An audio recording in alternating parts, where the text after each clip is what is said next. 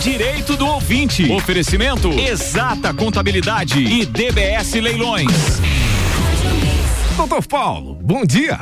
Olá, bom dia a todos. Sejam todos bem-vindos ao Direito do Ouvinte, seu bate-papo semanal sobre conteúdo jurídico. Eu me chamo Paulo Santos, sou advogado, produtor e apresentador do programa que vai ao ar todas as quartas, sete da manhã, aqui pela Mix FM Lages, 89,9 FM, e também depois pelo nosso podcast que está disponível nas plataformas agregadoras, como por exemplo lá no Spotify. Você pode digitar Direito do Ouvinte e você encontrará todos os nossos episódios. Hoje estamos chegando por episódio número 84 do Direito do Ouvinte.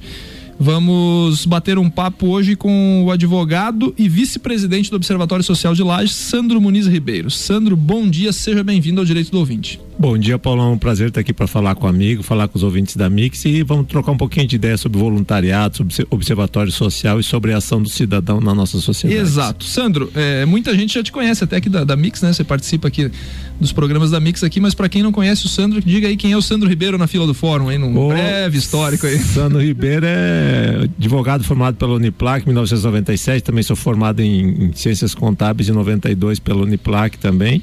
É, atuo muito na área empresarial, né? Atuo principalmente na área trabalhista, na parte tributária, na parte de contratos e na parte, digamos, social, assim, eu tenho uma, eu tenho uma, uma ligação com algumas entidades, com o Hospital Infantil, com o Observatório Social, e sempre tive isso desde a minha adolescência, até fomentado muito pelos meus pais, de ter essa participação, de, de ter, saber que a gente tem essa responsabilidade, muito mais que essa responsabilidade, essa obrigação de, de prestar esse serviço. Bacana, foi por isso que eu convidei o Sandro.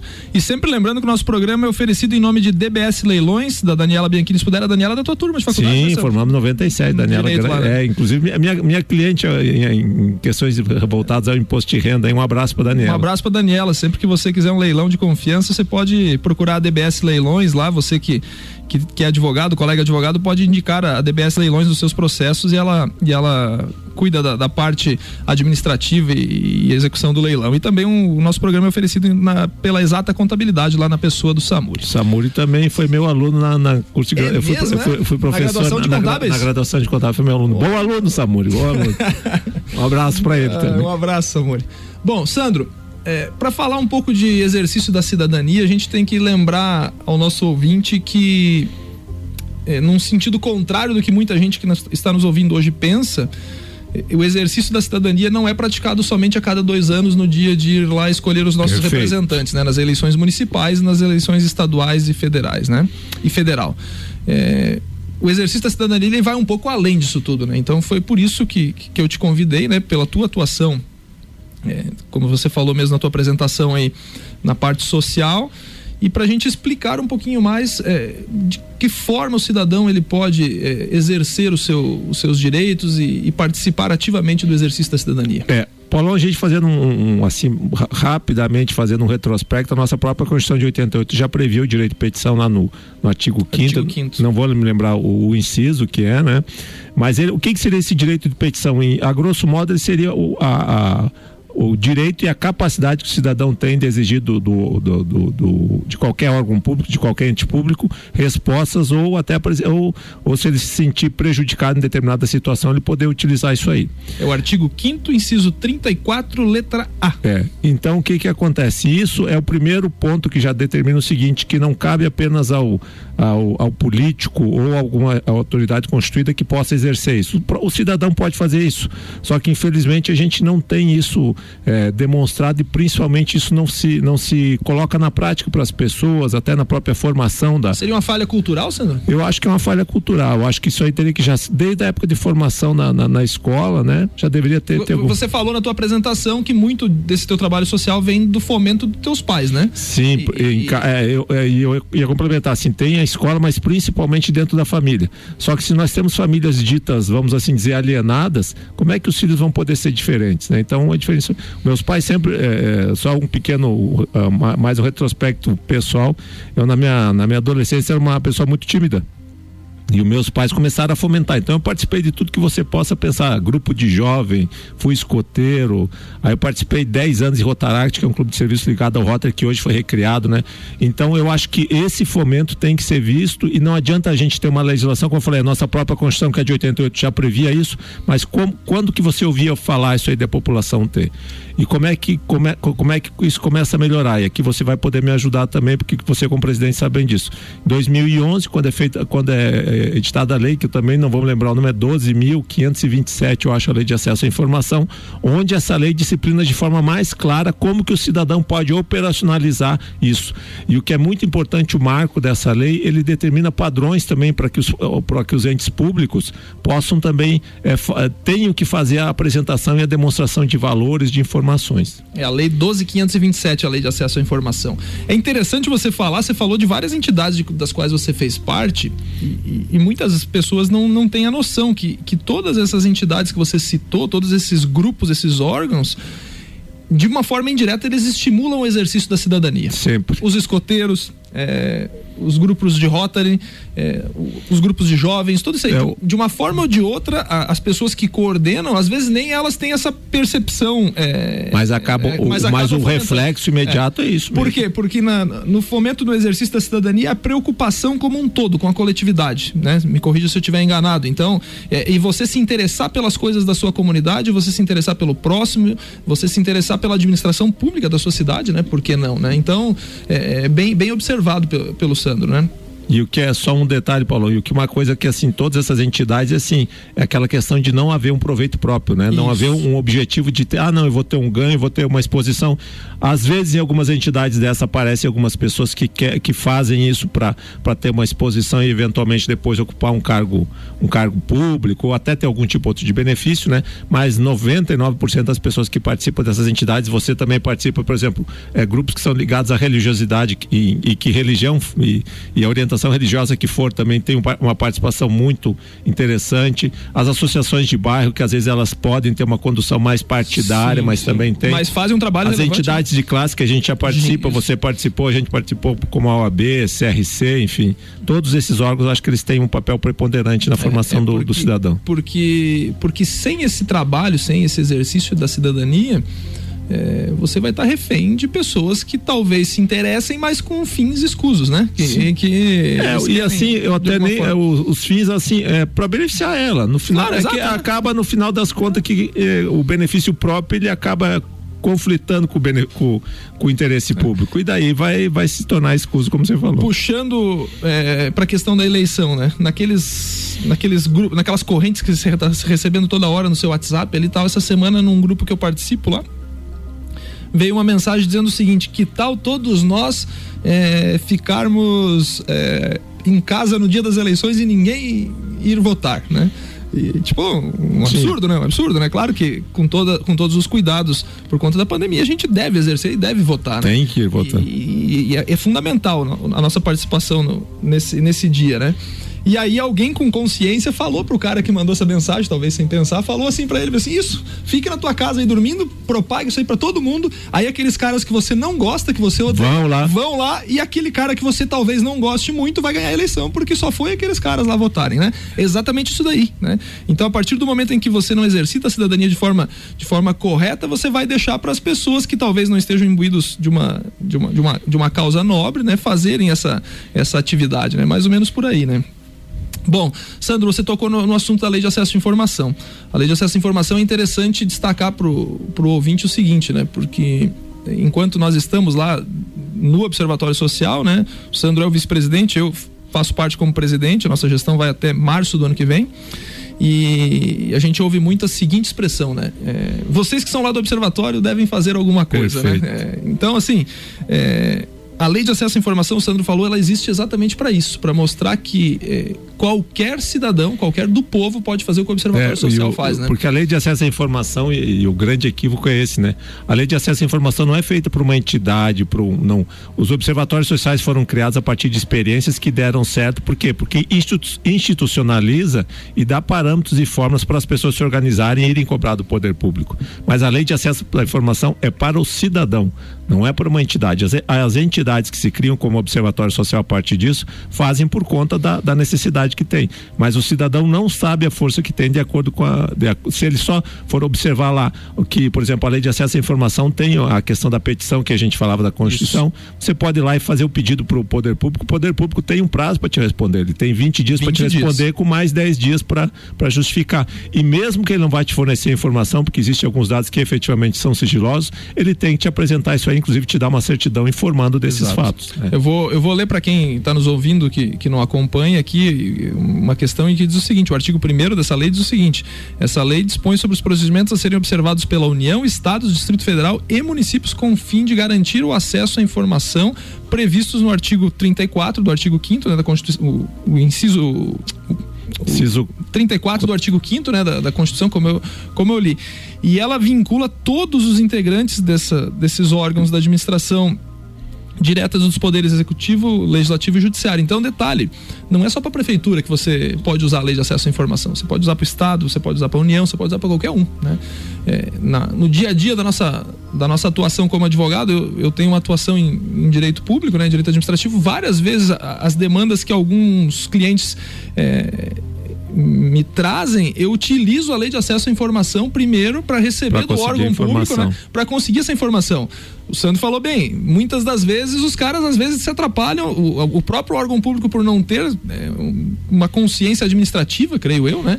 Se atrapalha no fornecimento é o, de informações. Às, às vezes é até, e é, eu digo às vezes até não é por uma má fé, mas não, as, não, o, próprio, o próprio servidor é por desconhecimento. desconhecimento. Ele não sabe, quando, e quando você conf, confronta, ele diz, ó, oh, não, mas tem uma lei que fala assim, não, não, não tem isso aí, eu não sou obrigado a te dar informação. Por exemplo, ah, eu preciso de informação de um processo licitatório, eu preciso saber sobre algumas compras que foram feitas. Não, não, isso aí é, é, é sigiloso, não pode dar informação. É. Não é sigiloso, amigo, você tem que dar informação. Até pode ter algumas informações, por sim, exemplo, que sim. possam ser sigilosas, mas então você vai se, vai se orientar, vai procurar para ver se efetivamente você tem uma justificativa. E como eu falei, se for sigiloso, você vai ter que dar a resposta dizendo por que, que é sigilosa aquela informação. Fundamentada, fundamentada a resposta.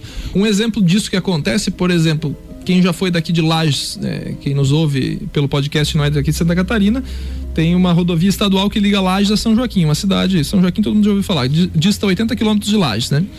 Essa rodovia teve uma obra de revitalização e teve um trecho daquela rodovia ali, que tem uma curva, em que a estrada a, caiu. Adernou, né? ele caiu. E aquilo ali nunca saiu do chão, né? Faz uns três anos aquele negócio não andava. E aí, antes da gente encerrar esse bloco, eu vou contar a história. Eu entrei lá no, no, na ouvidoria, nós já vamos falar um pouquinho da ouvidoria. Entrei e pedi informações sobre uh, o conserto daquele trecho da obra que caiu, né? A resposta do, do órgão responsável essa informação não compete a este órgão. Dirija seu, seu pedido à ouvidoria do Estado de Santa Catarina. Fui na ouvidoria do Estado de Santa Catarina, adivinha para onde é que caiu? Pro mesmo lugar, né? Disse, ó, vocês têm que me fornecer informação, amigo, né? E tal, tal. É, eles até não estão errados, que o procedimento Exato. é esse. Se o órgão souber, ele tem que direcionar para o é. correto, mas que esse órgão faça a informação. Estamos batendo um papo com o Sandro Ribeiro, falando um pouco sobre o exercício da cidadania. No próximo bloco voltamos a falar mais especificamente sobre os observatórios sociais, o que é e o que eles, o que são, né? E o que eles fazem, né? Voltamos já já, o intervalo de um minutinho, sai daí. Mix 713. Direito do ouvinte tem oferecimentos de DBS Leilões, o leilão que você pode confiar. Acesse o site dbsleilões.com.br e encontre as oportunidades de negócio que você procura. E exata contabilidade, qualidade na prestação de serviços contábeis. O telefone 32238880 ou em exatacontadores.com.br. Daqui a pouco, voltamos com o Jornal da mix. Primeira edição. Você está na Mix, um mix de tudo que você gosta. Exata Contabilidade. Atua no mercado há mais de 10 anos, atendendo empresas de serviços, comércio e indústria. Todos os tipos de tributação, simples nacional, lucro presumido e lucro real. A Exata Contabilidade realiza planejamentos tributários com segurança jurídica. Possui profissionais capacitados atendendo nos serviços fiscais, societário, trabalhista e previdenciário. Exata Contabilidade, na rua Frei Gabriel 538, no Centro Executivo José Mon, quarto andar. 3223 8880. 89.9. O melhor mix. Procura oportunidade de negócio rentável com segurança jurídica? A DBS Leilões é a opção certa para você, colega advogado. A leiloeira Daniela Bianchini Spudário está há 12 anos no mercado de leilões judiciais e extrajudiciais em todo o estado de Santa Catarina. Possui idoneidade e eficiência na satisfação do seu crédito. Faça a indicação em seus processos e conheça nossos serviços. dbsleilões.com.br Rua Caetano Vieira da Costa 595, Sala 3, Lages. Baixe agora. Você está ouvindo o Jornal da Mix, primeira edição. Mix 714, direito do ouvinte, tem oferecimento de exata contabilidade, qualidade na prestação de serviços contábeis. O telefone 32238880 ou em exatacontadores.com.br. E DBS Leilões, o leilão que você pode confiar. Acesse o site dbsleilões.com.br e encontre as oportunidades de negócio que você procura.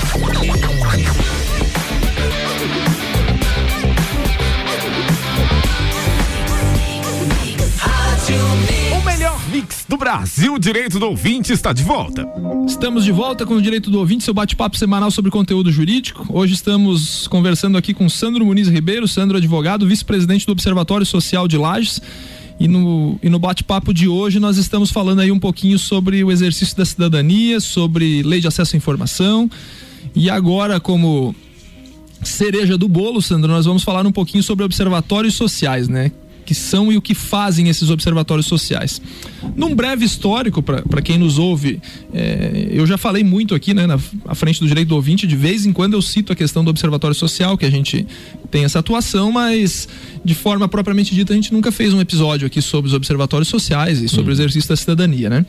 Então, de forma é, didática para o pessoal como surgiu a ideia? Você até comentou no, no, no primeiro bloco ali sobre de quando surgiram os observatórios, do, do da atividade que eles desempenham, uhum. enfim, vamos entrar mais ou menos nesse, nesse ponto aí, mais ou menos. Né? É, eu, eu lembro, é, eu, eu, sou, eu sou sócio fundador do, do, Observatório Social que estava naquele grupo que fez, né? 2012, eu, né? 2012. Ele, ele parte de uma palestra, que, de, de algumas palestras e apresentações que vieram ser feitas aqui por um, um, senhor que eu não vou lembrar o nome agora, que era de Brusque. E eles faziam essa, já tinha esse observatório, não o observatório, mas o formato, né? Que era baseado também numa entidade do norte do Paraná. Norte do Paraná. Que, que, que, foi o primeiro, digamos, isso, que foi isso. o precursor. Isso né? lá eu acho que, se não me engano, é meados de 2008 a 2009. Isso, por aí. E a gente achou muito interessante aquilo, era um grupo ali, a gente pensou, não, mas a gente tem que fazer. E o que, o que, basicamente era? Era fazer a verificação de contas públicas e, e, e, e na época não existia ainda a, a, quando a gente iniciou o observatório, a lei de acesso à informação em 2011 não tinha lei de acesso à informação, mas que posteriormente a gente viu também pela questão da transparência das informações nos portais, né? E quando a gente reuniu esse grupo, falou, não, nós, o que que a gente quer fazer? A gente quer fazer um grupo que auxilie na questão das, das, das contas públicas, é, não como fiscalização, porque a fiscalização cabe ao Ministério Público, nem ao Observatório, mas como a ponto de apoio até mesmo para as administrações públicas, que isso a gente tenta demonstrar, né, Paulo, para eles que o Observatório não é um órgão de, de apontar o dedo, de querer apertar a ferida. Você foi muito feliz. É, a gente não fiscaliza ninguém, né? A gente acompanha, né? A gente acompanha. A gente faz acompanhamento é, e verifica a não conformidade. Se tem alguma não conformidade, a gente vai passar. E a partir disso, o Observatório, o Observatório Social foi fundado e começou a, a trabalhar nesse sentido.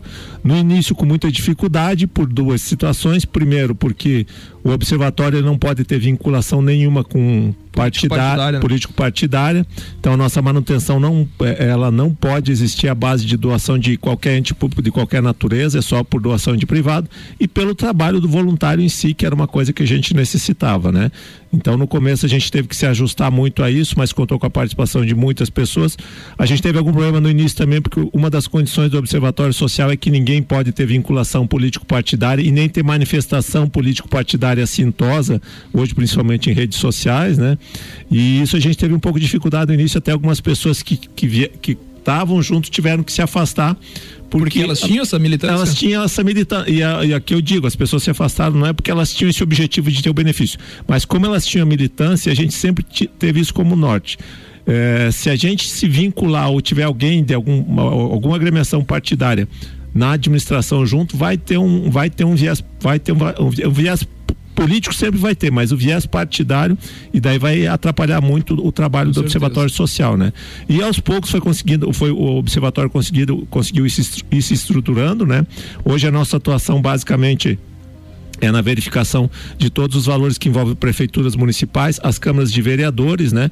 Ah, o, hoje o observatório já se já se já está se operacionalizando para atuar a nível estadual, mas tem a mesma dificuldade que tem é, os municipais. Início, né? Ele já está fundado, inclusive. Né? Já está fundado, mas o problema é a questão do, de, de, recursos, é. né? Porque daí imagine que se a gente tem dificuldade aqui no município, imagina alguém é. que vai fazer a verificação pra, a nível estadual. Só para o ouvinte ter ter uma noção mais exata no acompanhamento das licitações de prefeitura e Câmara de Vereadores, é, é, óbvio que existem licitações complexas aqui no município, né? Mas existem licitações que são mais simples que qualquer um tem condições de analisar aquele edital. Uma né? verificação, né? é, exemplo, às vezes, compra de papel higiênico, compra de saco de lixo, compra de e, cadeira. E as verificações né? são bem simples, bem Paulo. Aqui a gente fala que é uma coisa que acontece, mas às vezes é verificação só de, de tabelas, de verificação Isso. de somas, verificação se a quantidade está correta.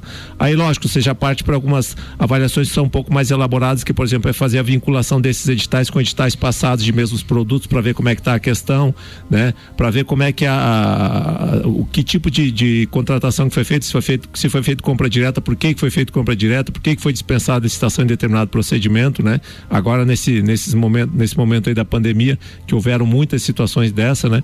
Então é essa, essa atuação do Observatório Social, né?